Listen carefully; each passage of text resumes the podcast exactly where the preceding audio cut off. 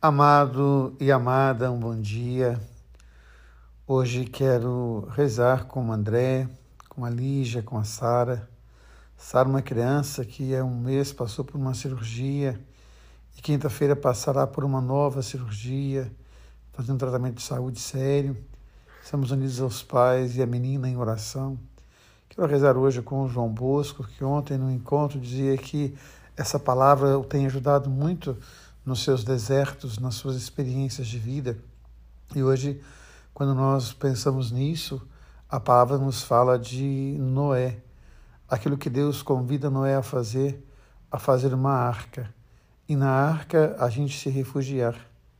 Quantas e quantas vezes nós precisamos de, de um refúgio, de um abraço, de uma acolhida.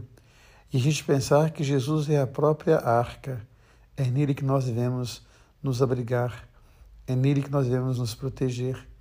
E quantas e quantas vezes tudo o que nos resta é exatamente esse abraço, essa acolhida, essa proteção, esse amor maior. Então é muito interessante a gente observar essa arca do antigo Israel, essa arca da antiga comunidade, onde Noé convida seus filhos a entrar na arca para se proteger. A gente pensar na arca da nova aliança, que é o próprio Cristo. E nele a gente nos abrigar, nos acolher, nos proteger. E mais do que isso, nós devemos ser um pouco dessa arca para os nossos irmãos. O cristão sempre deve ser um outro Cristo, aquele que traz a unção, a presença e o amor de Deus na sua vida e na sua história. Quando nós olhamos o Evangelho, Jesus fala do fermento dos fariseus. Lucas vai dizer que o fermento dos fariseus é a hipocrisia. Eles não querem aceitar a novidade. Eles não querem entender que ir ao Cristo é muito mais do que buscar o pão.